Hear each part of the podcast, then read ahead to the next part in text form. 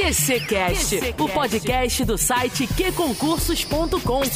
Apresentação: Cláudia Jones.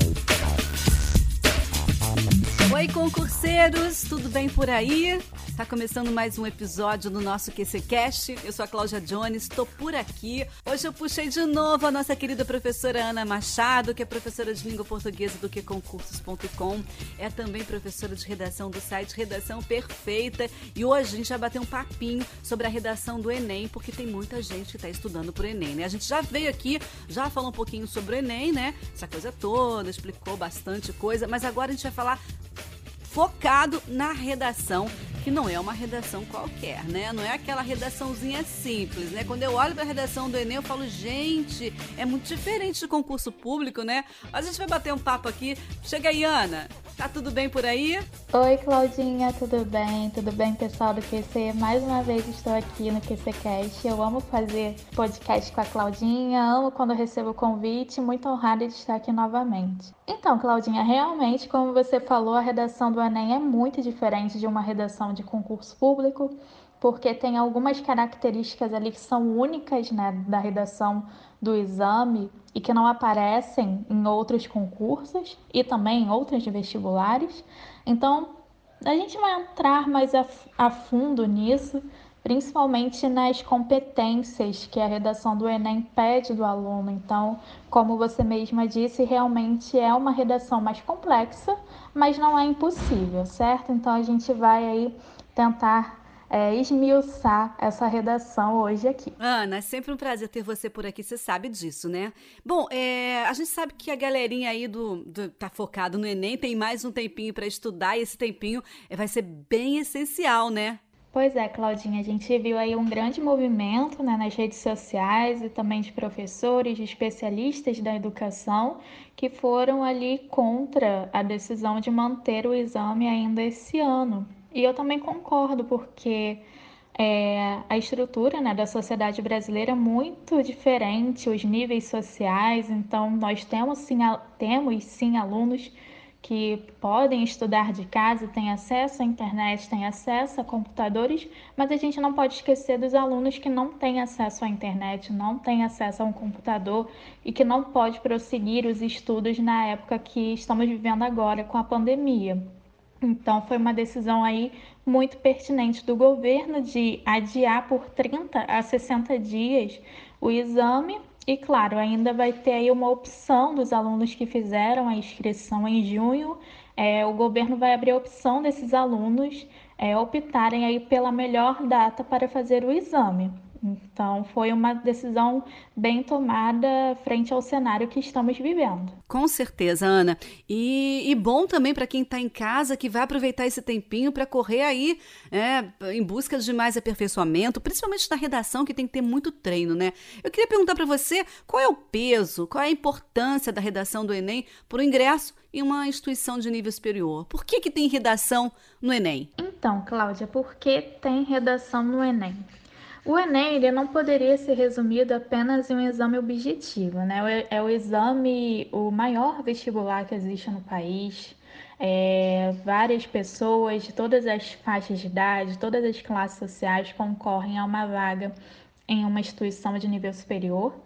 E ele não poderia ser resumido apenas em uma prova objetiva, ele teria que ter, ter uma prova em que o aluno pudesse argumentar sobre algum tema em que a situação brasileira estivesse exposta de alguma forma, e nada melhor do que a redação, certo? Um texto dissertativo argumentativo. O que seria o texto dissertativo argumentativo? É a tipologia textual que tem como característica que o aluno tome um posicionamento, que ele defenda uma tese, ou seja, o Enem vai trabalhar ali com temas sociais, né, com temas contemporâneos e que vai colocar a o país em alguma situação e o aluno deve ali tomar parte, né? ter um posicionamento sobre aquele problema que está sendo exposto. Então, o peso. A maioria dos cursos coloca um peso maior na prova de redação.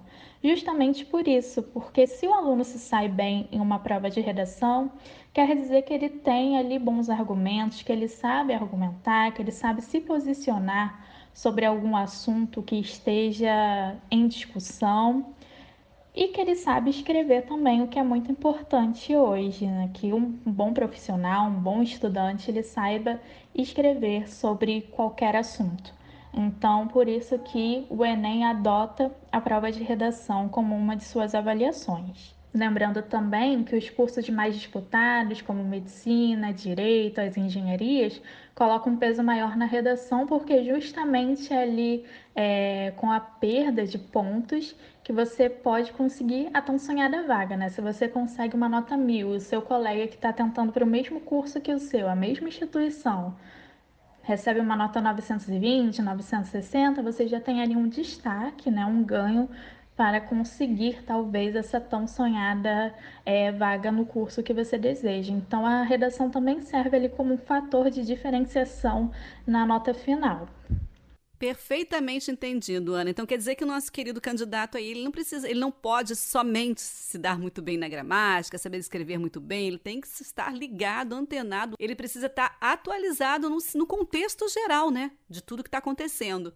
Exatamente, porque uma das características da redação do Enem, e que até está lá colocado no edital, é que a redação ela versará sobre um tema contemporâneo. Então, o tema contemporâneo é um tema atual que está sendo discutido por vários setores da sociedade. Então, é muito importante que o aluno não saiba apenas a gramática, não saiba apenas como escrever um texto, mas é importante que ele tenha ali um bom repertório sociocultural. E como conseguir esse repertório sociocultural? Através de leituras, através do conhecimento de mundo, através do que ele assiste, do que ele discute com os colegas, com os familiares. Então, é, os meus alunos de redação eu sempre indico praticar a leitura, é, de jornais, de revistas, de artigos de opinião, que é muito importante porque os artigos de opinião também são um tipo de dissertação, um tipo textual dissertativa argumentativa, na verdade. Então, a pessoa que está ali colocando a sua opinião, está defendendo um posicionamento. Então, você lendo artigos de opinião, você também já treina para, para o texto é, da redação do Enem, que é justamente uma tipologia dissertativa argumentativa. Então, eu sempre indico leituras e também não ficar preso somente à leitura, né? Tudo que o aluno assiste, todo, tudo aquilo que o aluno conversa serve para o repertório sociocultural dele. Então, séries na Netflix, filmes também são ótimos exemplos de é, materiais que ele pode ali utilizar para o seu próprio repertório. Então, há filmes ali que discutem sobre vários problemas sociais, documentários, programas de TV, então tudo isso serve ali para ele conseguir esse repertório. O edital, ele ajuda um pouquinho, ele dá a entender o que tipo de assunto pode cair ou não? Então, Cláudia, a única dica que o edital dá é que o tema versará, na verdade, o assunto versará sobre um tema contemporâneo. E a gente tem uma particularidade porque é, o Enem, ao longo do tempo, ele já vem trocando de organizadora, certo? Então, até 2017, a gente tinha um, pra, um padrão CESP-SEBRASP, que era o organizador do Enem. A partir de 2017, houve uma troca nessa organização. Então, quem passou a organizar o exame foi a FGV. Então, mesmo que o MEC ele esteja por trás, né, coordenando todo o processo ali de escolha de tema, de escolha de é, critérios e tudo mais, as bancas elas tendem a escolher temáticas diferentes, tanto que a FGV ela tem um estilo de temas mais fechados, né? O que seriam temas mais fechados? São aqueles temas que o aluno não tem muito como fugir desse tema, porque é um tema bem fechadinho é, em um determinado assunto. Então, por exemplo, em 2017, o tema foi os desafios para a formação educacional de surdos no Brasil. Então, o aluno ali ele tinha que focar na argumentação dos alunos surdos e nos desafios que esses alunos tinham é, na educação, certo? Então, não tinha muito como ele fugir desse, vamos dizer assim, esse fechamento do tema, certo? Agora, um tema de 2015, que era ainda o CESP, foi sobre a persistência da violência contra a mulher na sociedade brasileira. Então, perceba como um tema esse tema é um pouco mais amplo, né? O aluno ali ele tem como dissertar sobre vários enfoques na sociedade, né? A violência contra a mulher, infelizmente, acontece em vários, em vários âmbitos, de diferentes formas. Então, o aluno ele poderia ali dissertar vários, é, tomar vários partidos, vamos dizer assim, escolher um posicionamento entre vários, enquanto, enquanto os temas da FGV são esses mais fechadinhos. Então, a única dica mesmo é essa, né? Do edital que o, o o tema versará sobre um assunto ali contemporâneo e que a FGV tende a elaborar temas cada vez mais fechados. Ah, essa coisa de aberto, fechadinho, não tá muito bom, não. Ah, eu quero saber o seguinte: você, com a sua bola de cristal, que eu sei que você tem, Ana, não, não mente para mim, o que, que você imagina que possa. Me dá três opções aí que possam cair. Vai, vamos lá, vamos lá, vamos lá, porque vai que você acerta. Bom, estamos em pleno 2020, em plena pandemia acredito eu que dois assuntos não caiam. Home office e pandemia, acho difícil cair, porque é muito, muito dado assim, né, de presente, né? Mas me fala, eu quero saber a sua bola de cristal. Então, Cláudia, você caiu no conto de que o Enem não produz tema com assuntos que estão sendo discutidos no momento, né? Olha, eu dando bom dia a cavalo, hein? o que acontece? Eu vou provar para você que o Enem também pode produzir temas com assuntos do momento. Esse tema que eu falei lá de 2015, que foi a persistência da violência contra a mulher na sociedade brasileira, foi um tema muito discutido na época, lá de 2015, porque era uma bandeira muito levantada pelo governo da Dilma, que foi o governo da época. Então, o Enem acabou produzindo ali um tema de acordo com o assunto que estava sendo muito discutido no momento, tá? Um outro exemplo que eu posso dar também é sobre os efeitos da implantação da lei seca, da lei seca no Brasil, que foi um tema de 2013, também um tema que estava sendo muito debatido naquele ano, que era a lei seca. Então, não caia no conto, você e quem está me ouvindo aí, estudantes, não caiam no conto de que o Enem não pode produzir temas com assuntos que estejam sendo discutidos no momento. Ele pode. Mesmo que a FGV tenha essa tendência a produzir temas um pouco diferenciados, como a gente viu, ela também pode produzir temas de assuntos do momento, tá? Agora, respondendo essa questão da bola de cristal, eu realmente teve um ano que eu acertei, que foi o ano é, da, sobre o tema de intolerância religiosa, que foi o ano de 2016. Eu era professora de uma turma de pré-ENEM e foi o primeiro tema que eu sugeri para eles fazerem. É, eu, eu sugeria né, temas para eles treinarem e foi um dos primeiros temas que eu sugeri. E muitos me agradecem até hoje porque eu sugeri um tema que caiu, né, que foi a intolerância religiosa. Bem, quem, quem sabe eu possa acertar de novo. Então, respondendo seu, ao seu pedido, três possibilidades, tá? Que eu vou dar aqui. Eu aposto um tema sobre mobilidade urbana, tá? Que ainda. Assim, o Enem chegou a discutir uma, um lado desse tema, é, se não me engano, foi o ano o ano de 2012, movimento imigratório para o Brasil no século XXI. Assim, tem um pouco a ver, mas nem tanto a ver, né? Imigração e o Enem ainda não produziu um tema mais fechadinho sobre mobilidade urbana. Então, é uma aposta minha, assim, eu venho fazendo essa aposta já há bastante tempo. É, um segundo tema que eu dou uma possibilidade aí que possa cair é sobre o ensino à distância. A gente está vendo aí que foi um assunto bastante discutido nesse ano e é um tema que pode sim eles podem produzir, como eu falei, não caiam no conto de que assuntos muito discutidos não podem virar tema. Pode sim. E ensino à distância também é um assunto que eu aposto que pode ser um tema, tá? E um outro assunto também que eu já venho apostando, eu já venho apostando nesse assunto há bastante tempo também, é sobre e um terceiro tema que eu também venho apostando há bastante tempo é sobre um tema relacionado a algum assunto da saúde, tá? Então, doação de órgãos, doação de sangue, eu acho também pode ser um assunto que pode ser bem trabalhado pela banca e pode ser um possível tema aí do Enem. Não sei se desse ano, desse ano talvez, mas uma hora eu vou acertar, né? Que nem eu acertei é, sobre a intolerância religiosa, uma hora eu vou acertar, quem sabe é dessa edição. Muito bem. Ó, oh, se você acerta de novo, hein? Eu me lembro desse 2016, você já estava no QC aqui com a gente, né? é, eu tenho aí essa esse talento de prever certos temas do Enem, né? Um, é, um eu até acertei, mas vai que eu acerte. Tomara que eu acerte e ajudo quem está nos ouvindo agora, né? Mas deixa eu te falar uma coisa. É, vamos falar um pouquinho agora sobre os critérios né, da, da, da, dessa redação. Os, começar pelos critérios de correção. Como é que a gente começa aí? Quais são eles? Então, Cláudia, são cinco critérios que os avaliadores seguem na redação do Enem. Uma dica legal que é, semana passada o MEC lançou é, no site deles os critérios que foram utilizados no ano passado, em 2019.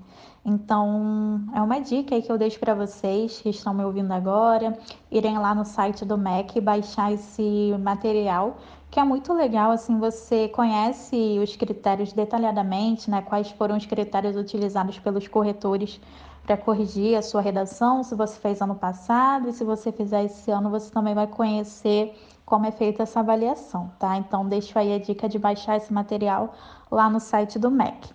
Então, voltando, são cinco critérios, vou falar aqui resumidamente sobre cada um deles, tá?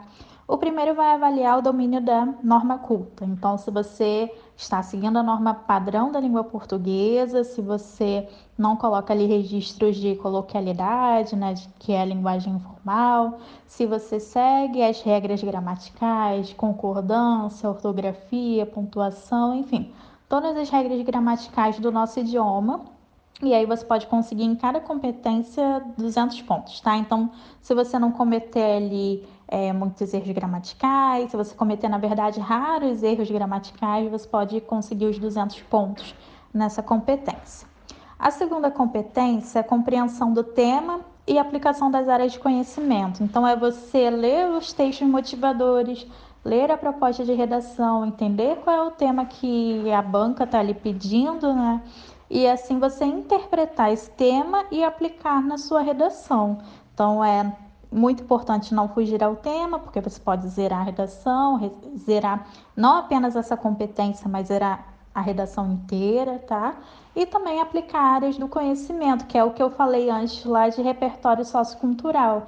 É você argumentar não só com a sua opinião, com o seu achismo, mas embasar os seus argumentos através de teorias né, que você pode conseguir com a leitura, como eu falei, com um filme que você assistiu, com um texto que você leu é, na internet. Então, é muito importante é, conseguir esse repertório sociocultural, que é essa competência 2 que a gente vai verificar ali se você tem um bom repertório sociocultural, se está aplicando ali áreas do conhecimento no seu texto, tá?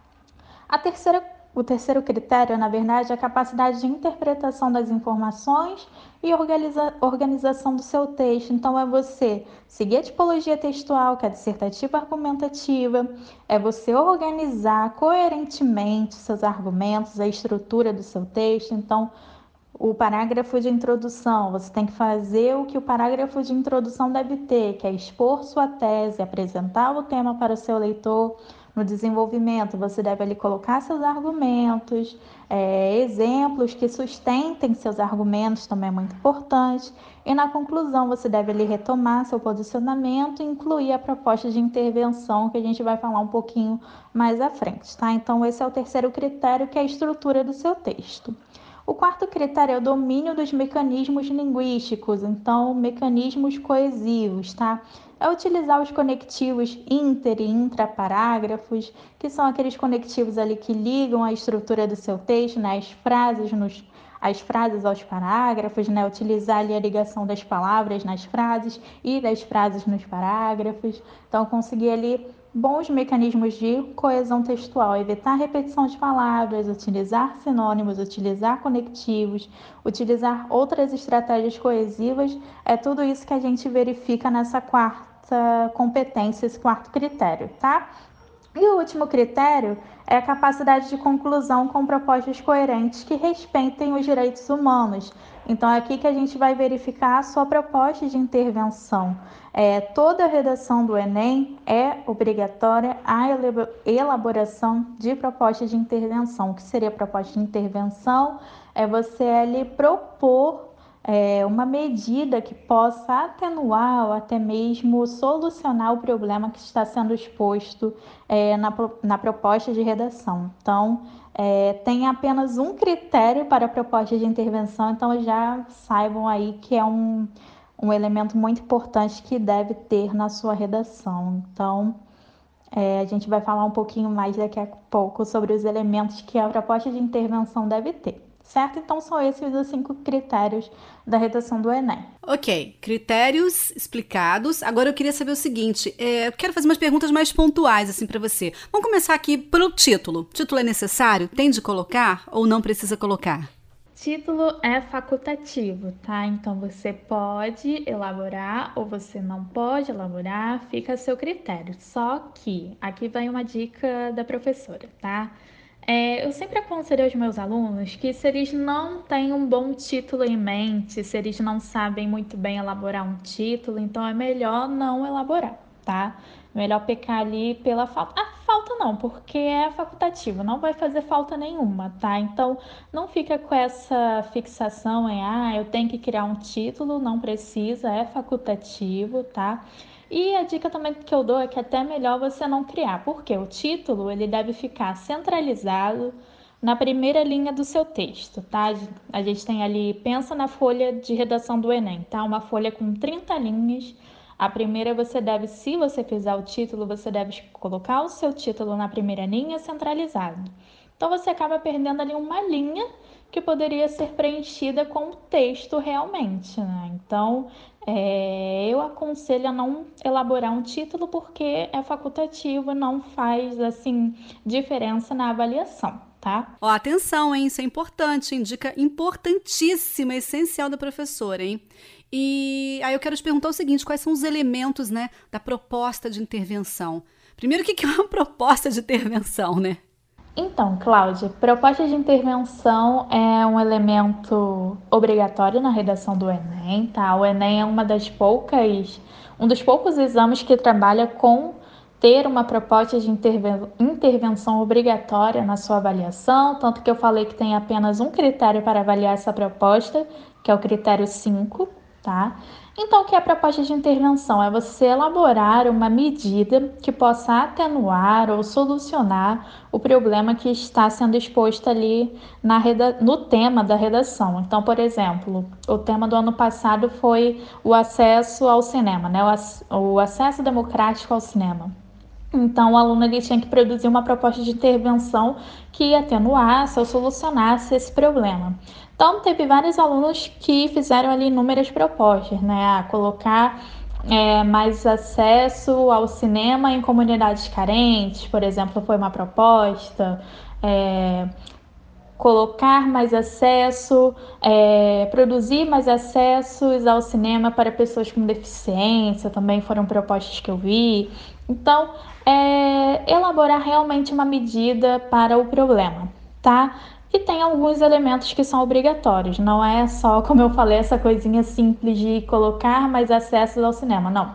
Isso daqui foi o resumo que eu fiz, tá? Mas uma proposta de intervenção, ela é muito detalhada, tanto que tem esses elementos obrigatórios. Então, o primeiro deles é o agente, né? Quem é a instituição, o órgão que vai implementar essa proposta. Então, o governo, é a escola, é uma ONG, é a sociedade, é a família. Então, esses são alguns agentes que você pode adicionar na sua proposta a ação, ou seja, qual é a ação que eu vou pensar para essa proposta. Então, como eu falei, é incluir mais cinemas em comunidades. Então, essa seria uma ação.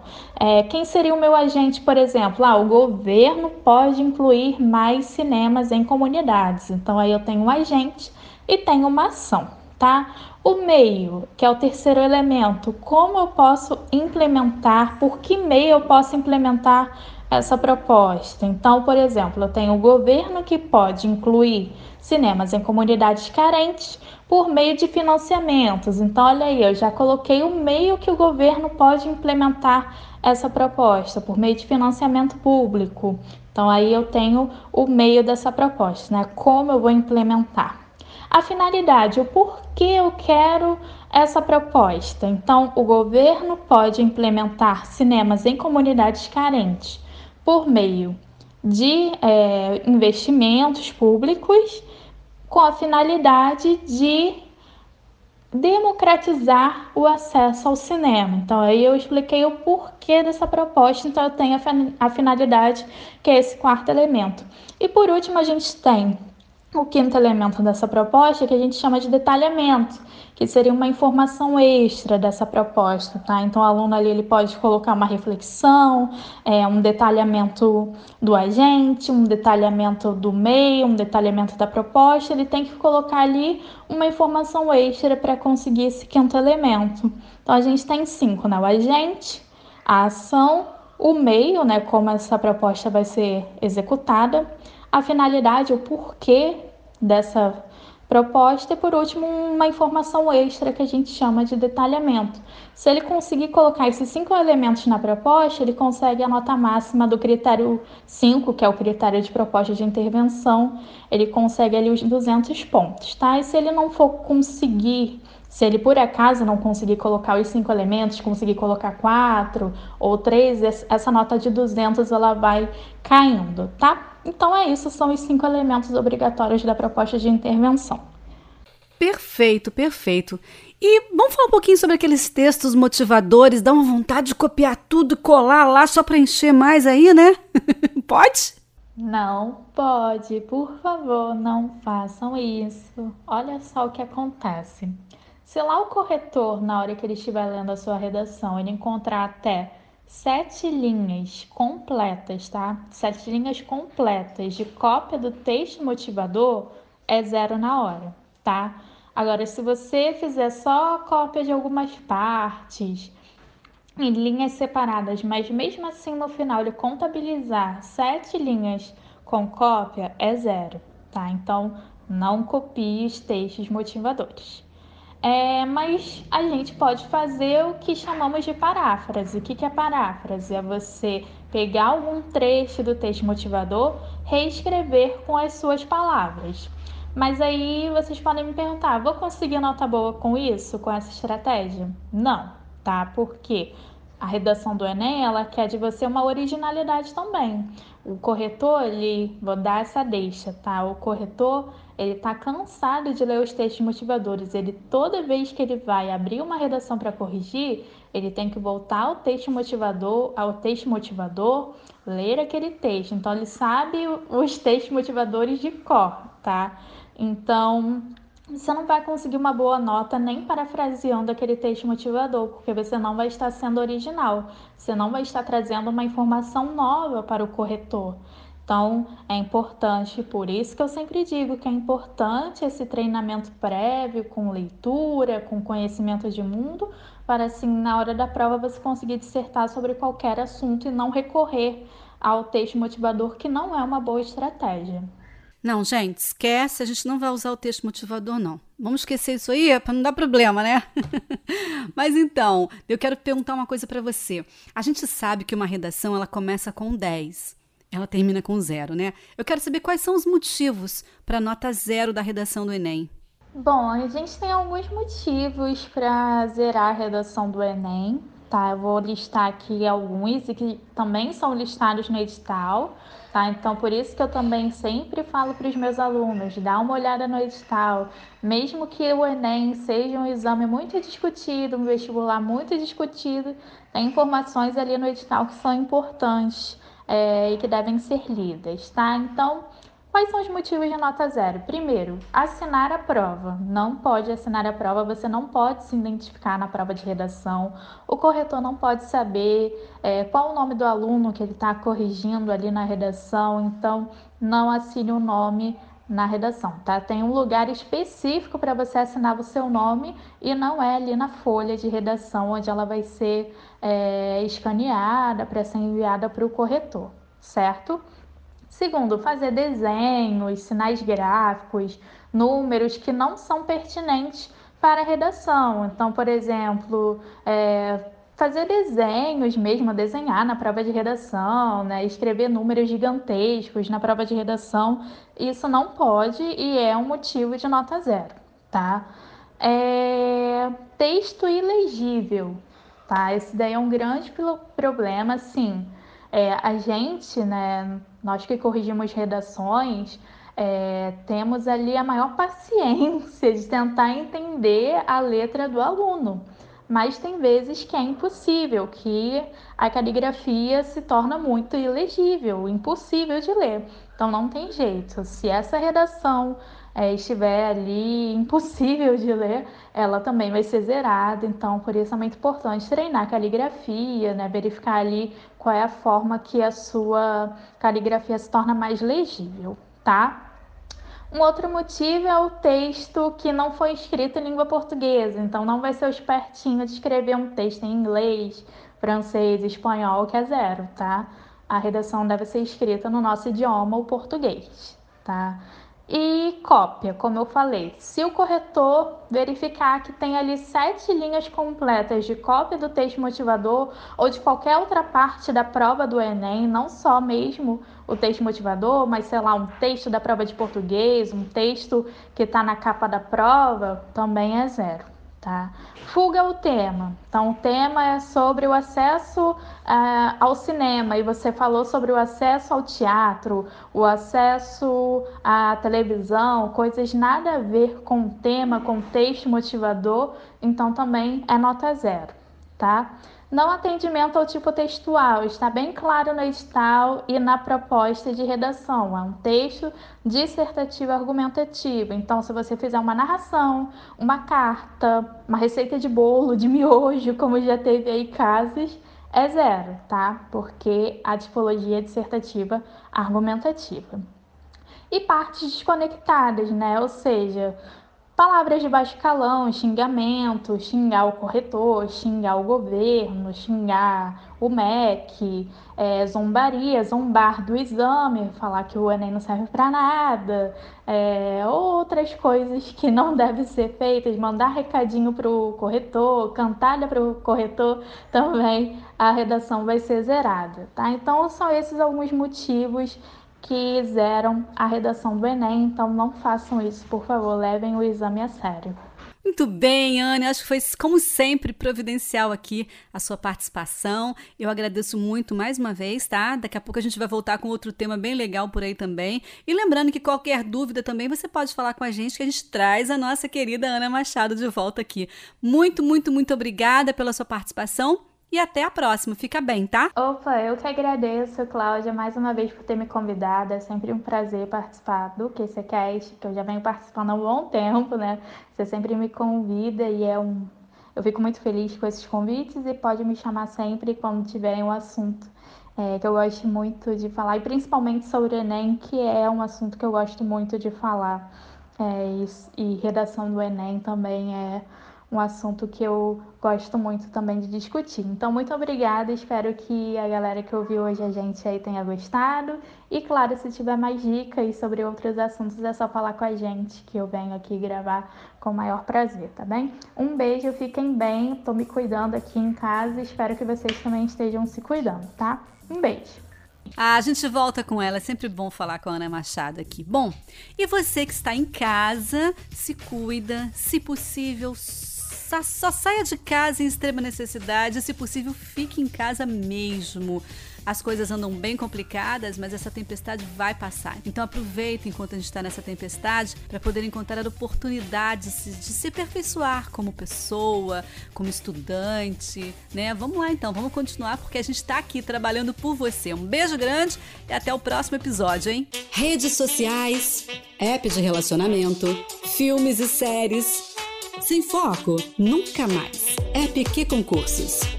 Estude quando, onde e como quiser. Tudo do seu jeito. Naquela viagem, no escurinho e até no bloco. EPQ Concursos. E aí, mais show? Disponível para Android e iOS.